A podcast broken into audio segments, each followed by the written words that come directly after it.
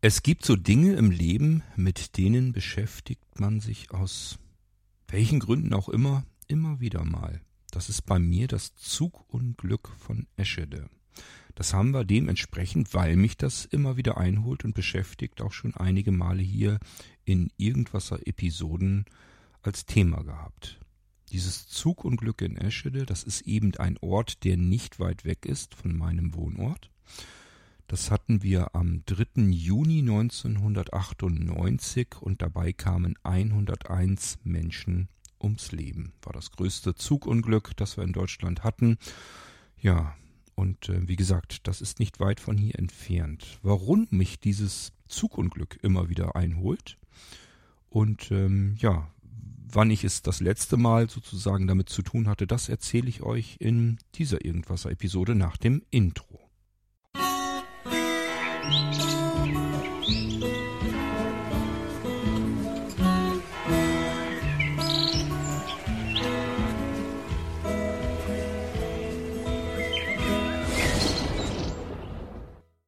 Das Zugunglück von Eschede. 3. Juni 1998 ist diese Katastrophe passiert und äh, man fährt von hier aus nach Eschede zu diesem Denkmal etwas über eine Stunde mit dem Auto über Land, also direkt von Rethem hier aus kann man losfahren, Landstraße ist das, schlängelt sich so ein bisschen durch die Gegend und dann ist man irgendwann auch dort. Und ähm, aus irgendeinem mir fast schon unerfindlichen Grund kommen wir immer wieder mal zu diesem Denkmal und ich finde es dort auch tatsächlich, es ist ein schönes Denkmal. Oftmals ist ja, wenn man sowas hat, dass es einen so erdrückt, dass es so bedrückend wirkt. Und das ist bei diesem Denkmal ähm, zu diesem Unglück eben nicht der Fall.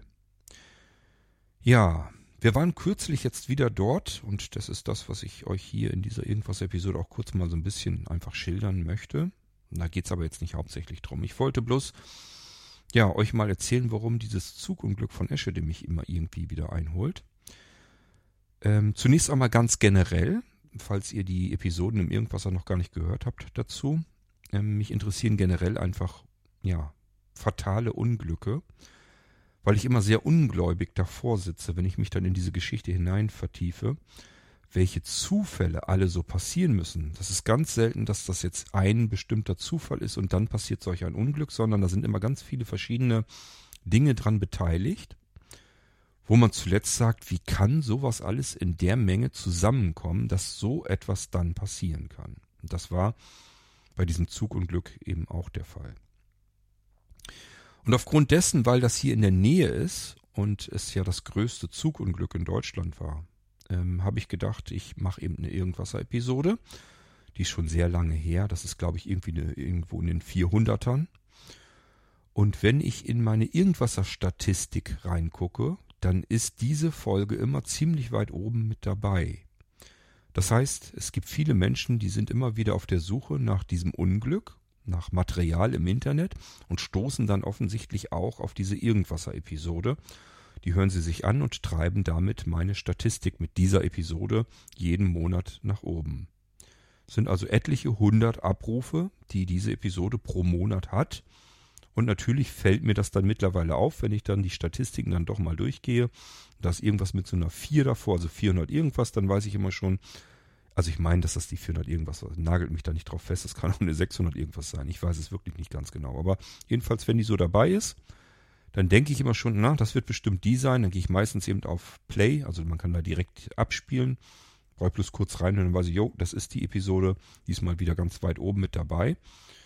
Ja, und offensichtlich gibt es eben Menschen, die nach irgendwas suchen im Internet, was mit diesem Zugunglück zu tun hat, thematisch. Und deswegen auf meine Irgendwas-Episode immer stoßen. Und aufgrund dessen alleine schon, weil ich da jedes Mal, wenn ich in die Statistiken reingucke, damit konfrontiert werde, denke ich natürlich zwangsläufig auch mal kurz wieder darüber nach. Man vergisst das sonst im normalen Alltag, aber so kommt das immer wieder zum Vorschein. Es gibt aber tatsächlich natürlich noch weitere Gründe, weshalb ich da immer wieder mal hinfahre. Zunächst mal zu dem Denkmal. Ihr kommt oben an einer neuen Straße an. Das ist ja alles neu gebaut worden, weil da ja alles zusammengekracht ist. Da war ja schon damals eine Brücke drüber, die ist in sich zusammengestürzt. Das war ja eigentlich das Hauptproblem, dass die restlichen Waggons alle an dieser Brücke zerschellt sind. und auch einige Waggons eben unter dieser Brücke in den Boden gerammt wurden, mitsamt der Menschen, die da drin gesessen haben. Könnt ihr euch vorstellen, was davon noch übrig geblieben ist. 101 Menschen sind damals umgekommen.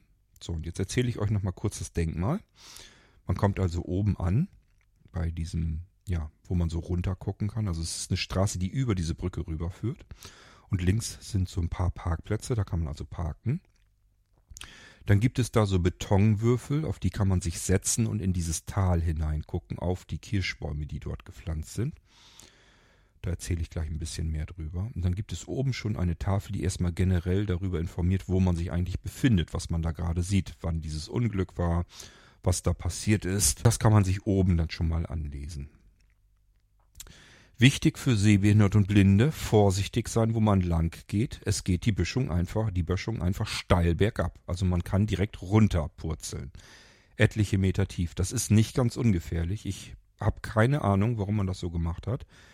Wenn ich dafür zuständig gewesen wäre, hätte ich zumindest zugesehen, dass da irgendwie ein Geländer noch hinkommt. Also meine Frau sagt jedes Mal, bitte geh nicht zu weit nach vorne. Ähm, das geht da runter. Und dann denke ich da auch erst dran. Also ich würde wahrscheinlich, hoffentlich jedenfalls, merken, dass ich nicht so weit gehe, dass er da plötzlich runterpurzel. Ja, aber sicher ist sicher, ne?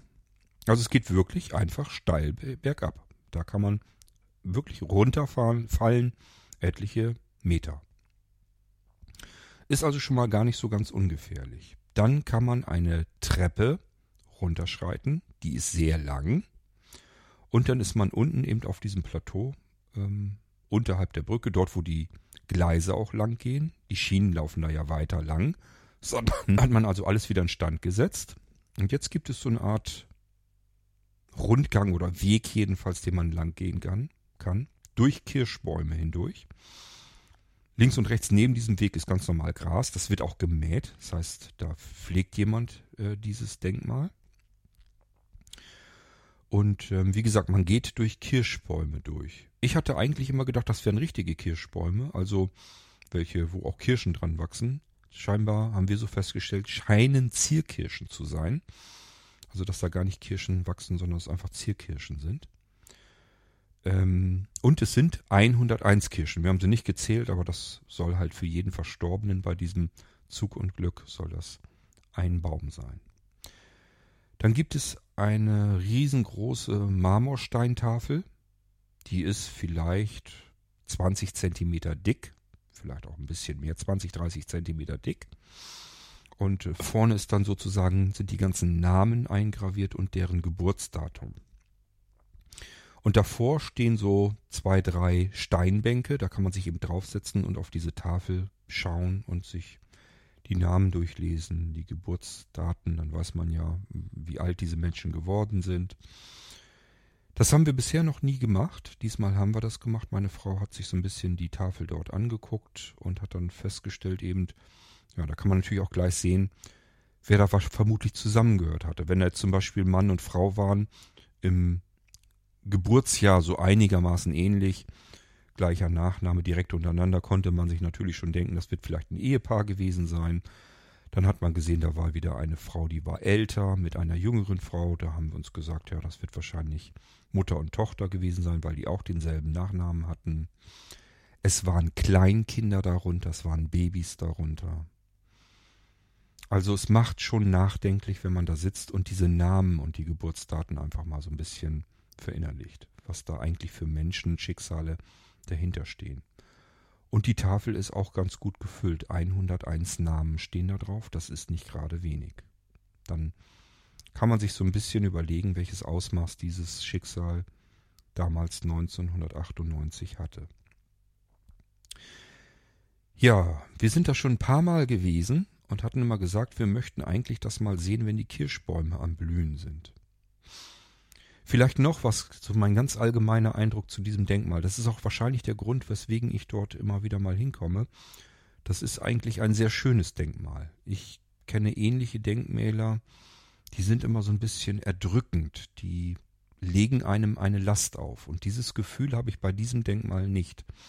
Es ist irgendwie, ich weiß nicht, wie man es hinbekommen hat, irgendwie eine Art Leichtigkeit darin. Man kann so ein bisschen gedenken an die Menschen, die dort gestorben sind und an dieses schwere Zugunglück.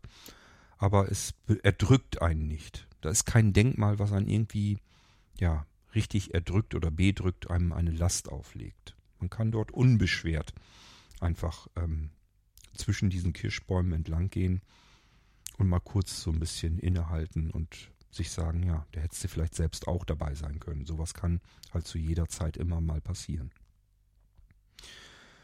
Ja, wir haben da also eine Weile gesessen und sind dann auch wieder nach oben gegangen und ähm, diesmal haben die Kirschbäume geblüht. Wir kommen immer wieder in diese Ecke nicht, weil wir zu diesem Denkmal wollen, sondern weil es dort diverse Rest Restaurants gibt, die sehr gut sind. Also hier direkt bei uns im unmittelbaren Umkreis hat es leider mittlerweile sehr abgenommen. Als ich früher hierher gezogen bin, habe ich gedacht, das ist hier das Schlaraffenland. Hier gibt es überall ganz tolle Restaurants, hier kannst du überall gut essen. Das ist einfach im Laufe der Jahrzehnte weniger geworden. Also die Restaurantqualität, die durchschnittliche, ist hier schlechter geworden. Ist jetzt nicht so, dass man hier nicht was Gutes zu essen bekommt, aber es sind eben nicht mehr an jeder Ecke ist ein gutes Restaurant, sondern man muss sie sich raussuchen und hinfahren. Ja, und wenn man den Umkreis dann ein bisschen erweitert, dann hat man eben mehr Auswahl. Das machen wir. Und deswegen fahren wir auch ganz gerne in die Richtung Bergen-Belsen. Also da ist ja das Konzentrationslager gewesen, ist auch ein Denkmal entsprechend dort. Haben wir noch nicht besucht, haben wir aber auch mal irgendwann vor. Ähm, und ja, wir hatten jetzt wieder so eine Phase irgendwie, oder ich hatte so eine Phase, da ging es mir irgendwie nicht so richtig gut rein gedanklich. Fragt mich nicht warum, manchmal habe ich so leichte depressive Stimmung. Na gut, ich weiß eigentlich warum. Äh, ich glaube, ein oder zwei Abende davor konnte ich mein iPad nicht mehr entriegeln. Also ich hatte mein iPad in der Hand, habe ich mit rausgenommen, im Dunkeln wohlgemerkt, wollte meinen Code eingeben und habe die Zifferntasten nicht getroffen. Ich konnte mich auf den Kopf stellen, ich habe sie nicht getroffen wollte ich mir VoiceOver einschalten, aber er hatte keine Verbindung zum WLAN.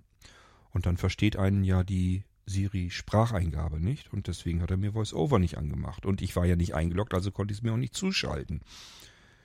Ach, ich hätte wieder verrückt spielen können. Doppel- bzw. den Dreifach-Klick auf den Home-Button, den habe ich mir so gelegt, dass er dann invertiert. Das heißt, da konnte ich jetzt nicht VoiceOver mit einschalten.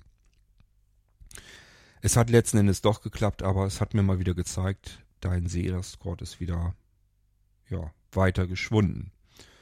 Und ähm, das ist dann immer so ein bisschen, da knappst man dann kurz mal ein bisschen mit rum. So zwei, drei Tage. Ich hatte schon erst gedacht, vielleicht dauert es wieder länger, aber nach zwei, drei Tagen war es dann auch wieder gut, war, ging mir dann wieder gut. Aber den Tag hatte ich dann so das Gefühl, ich muss irgendwie raus und auf andere Gedanken kommen.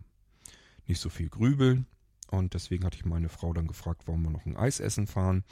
So, und dann überlegen wir mal, wo wir ein Eis essen. Und dann ähm, ist auf dem Weg nach Bergen-Belsen ist eben das, der Ort Winsen. Ist überhaupt kein schöner Ort, ist nur so eine fürchterliche Durchgangsstraße, wo sie alle langfahren.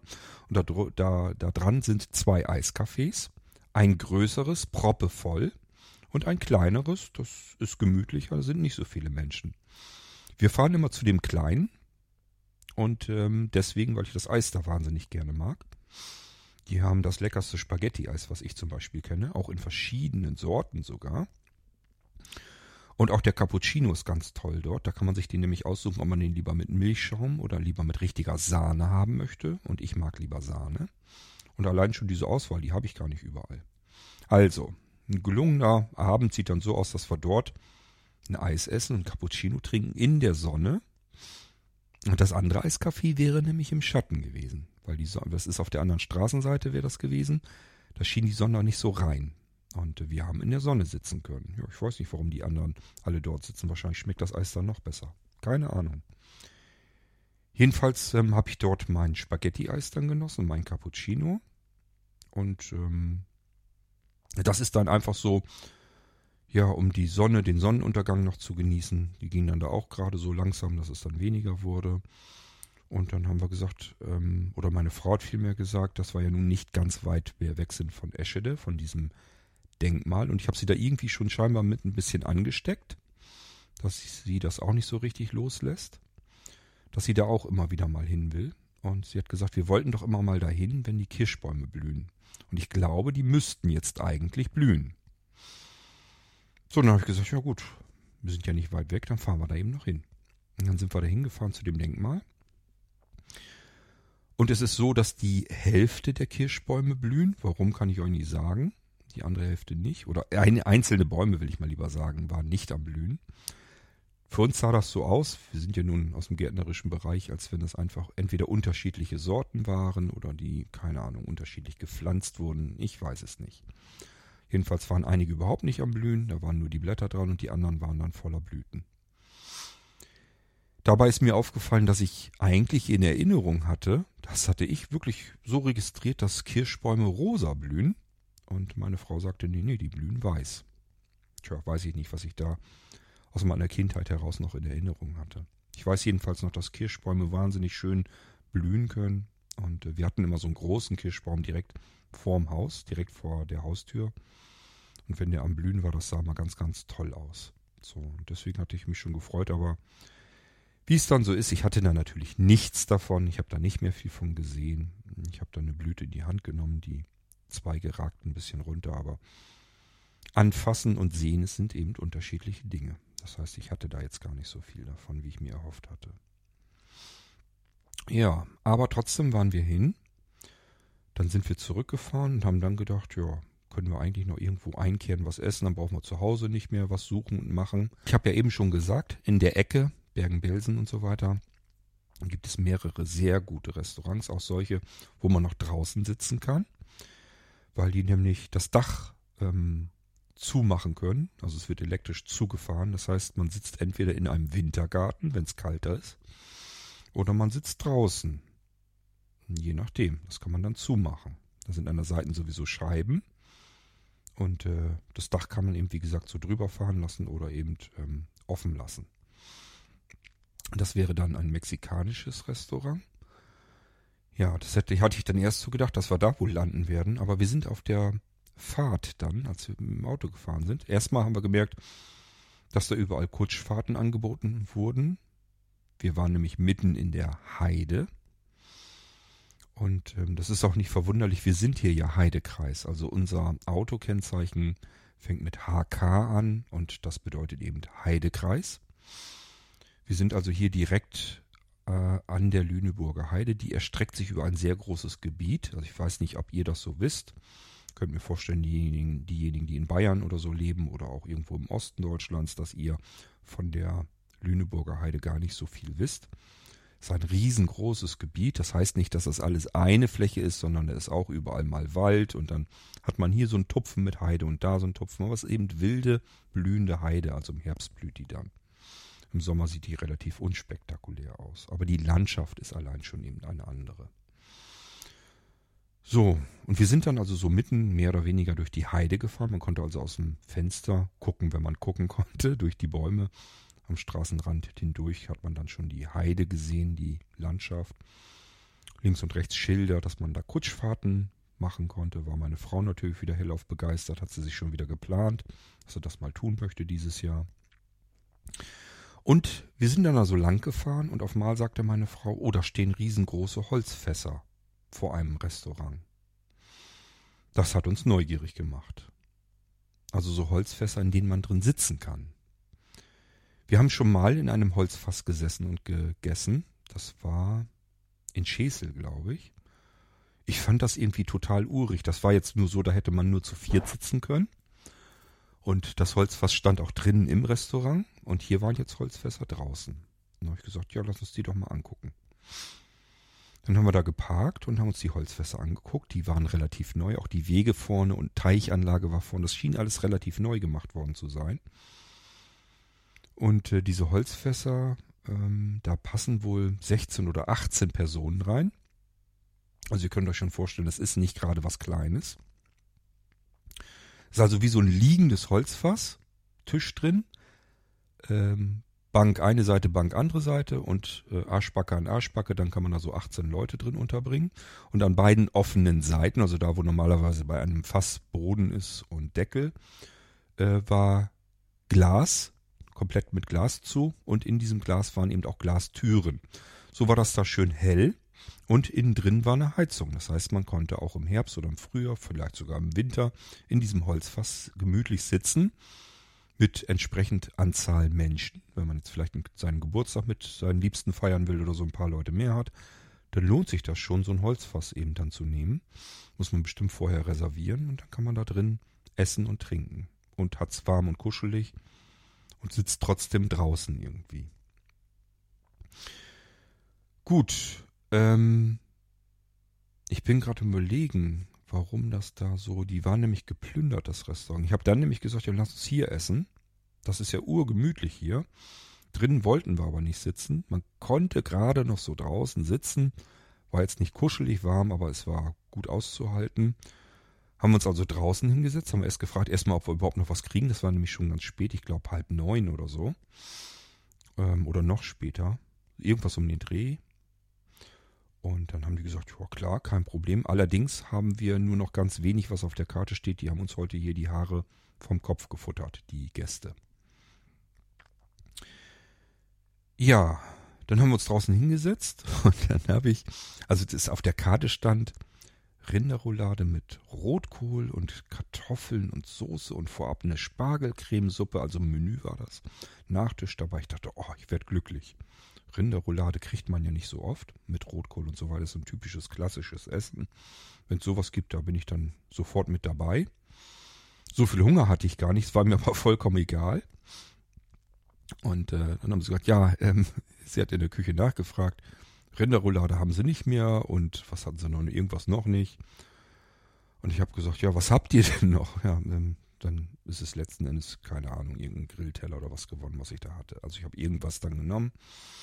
Und so haben wir dann noch draußen gesessen und haben dann noch einfach die Zeit da genossen, dass man noch überhaupt draußen sitzen konnte und was essen konnte. Und dann sind wir so langsam äh, Richtung Rückweg. Wir haben noch eine Fledermaus oben flattern, über unsere Köpfe hinweg flattern, gehört bzw. gesehen, als wir zum Auto gegangen sind auf dem Parkplatz und dann sind wir Richtung Heimat gefahren. Ja, und das war mein Tag so zwischendurch, einfach da mal wieder Richtung Eschede zu diesem Denkmal. Das erst gar nicht so geplant war, wie das dann immer so ist. Erst fängt man an, auch mal eben noch mal ein Eis essen, dann sagt man sich, okay, Hunger hat man sowieso. Hm, dann können wir uns ja irgendwann hier auch ein Restaurant in der Ecke suchen. Wenn man da aber schon ist und sagt sich, ja, da sind Kirschbäume und die wollten wir uns sowieso mal anschauen blühend, dann kommt man wieder zu diesem Denkmal. Also so kommt das immer alles so zustande. Ja, und ich sag ja, dieses Denkmal und dieses Zugunglück verfolgt mich so ein bisschen, allein schon über die Statistiken im Irgendwasser und weil man da dann doch immer wieder mal hinkommt. Was ich jetzt auch nicht schlimm finde. Ich bin dort tatsächlich ganz gerne mal und ich sage ja, es ist eigentlich ein schönes Denkmal, haben sie irgendwie gut hingekriegt, dass das nicht so belastend und erdrückend wirkt und trotzdem so ein bisschen andächtig. Genau, und das wollte ich euch einfach so zwischendurch mal erzählen, damit ich euch überhaupt irgendwas erzählen kann. Denn ähm, ich habe hier ja immer noch meine Arbeit um die ich mich ganz dringend kümmern muss und habe aber überlegt, was kann ich euch denn hier im Irgendwasser noch Gutes tun, damit ich einfach so ein paar Episoden an ein, in einer Nacht sozusagen produzieren kann am Stück, damit ich mal wieder ein bisschen Ruhe habe und mich dann wieder um meine Arbeit kümmern kann. Und deswegen gibt es diese Folge zwischendurch dann eben auch, wo ich euch erzählt habe, ja, dass ich wieder in Eschede war und diese Kirschbäume blühten. Ja, wenn ihr mögt, könnt ihr mir wieder Audiobeiträge schicken, nämlich darüber, das frage ich euch an der Stelle, ob ihr bei euch sozusagen vor der Haustür, bitte nicht so ganz wörtlich verstehen, also bei euch im näheren Umkreis, irgendwelche Denkmäler habt über irgendwelche Unglücke oder irgendetwas Schlimmes, was passiert ist. Wo ihr euch das vielleicht auch angesehen habt. Also ihr könnt gerne mal bei euch aus eurer Gegend erzählen, wo ihr euch da Denkmäler angeschaut habt und worum es dort ging, wie dieses Denkmal auf euch wirkte und so weiter und so fort. Könnt ihr mir gerne davon erzählen, würde mich mal interessieren. Sagt bitte dazu, äh, an welchem Ort dieses Denkmal zu finden ist und an was es gedenken soll.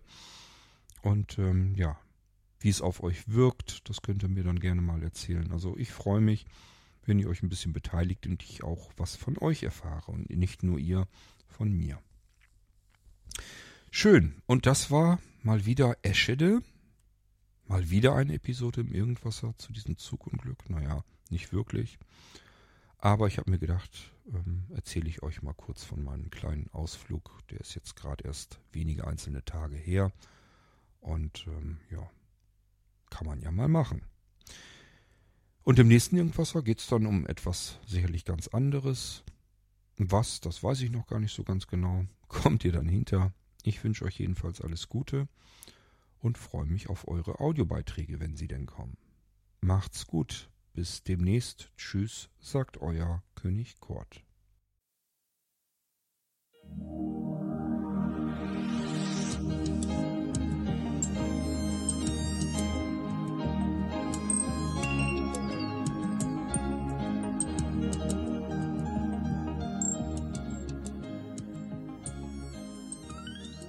Du hörtest eine Audioproduktion von Blinzeln Media, zu finden im Internet auf www.blindzellen.org.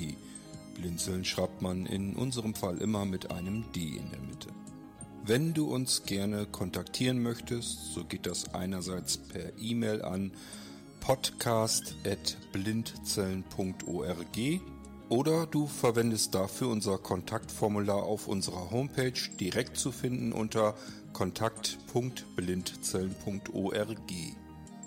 Wenn du uns einen Audiobeitrag für die Sendung zukommen lassen möchtest, dann benutze doch hierfür am einfachsten unseren Podcast Anrufbeantworter. Den erreichst du im deutschen Festnetz unter der Telefonnummer 05165 439 461. Und wenn du aus dem Ausland anrufst, dann ersetze einfach die vorangegangene 0 gegen die Ländervorwahl für Deutschland. Das ist die 0049. Wir freuen uns über Lob, Kritik, eine Rezension oder Bewertung unserer Audioproduktion dort, wo du sie gehört hast. Konnten wir dich hiermit gut unterhalten und informieren? Du findest bei Blinzeln zahlreiche weitere Audioproduktionen aus allen Bereichen und zu allen Themen. Entweder bei uns auf der Homepage www.blinzeln.org oder dort, wo es Podcasts gibt.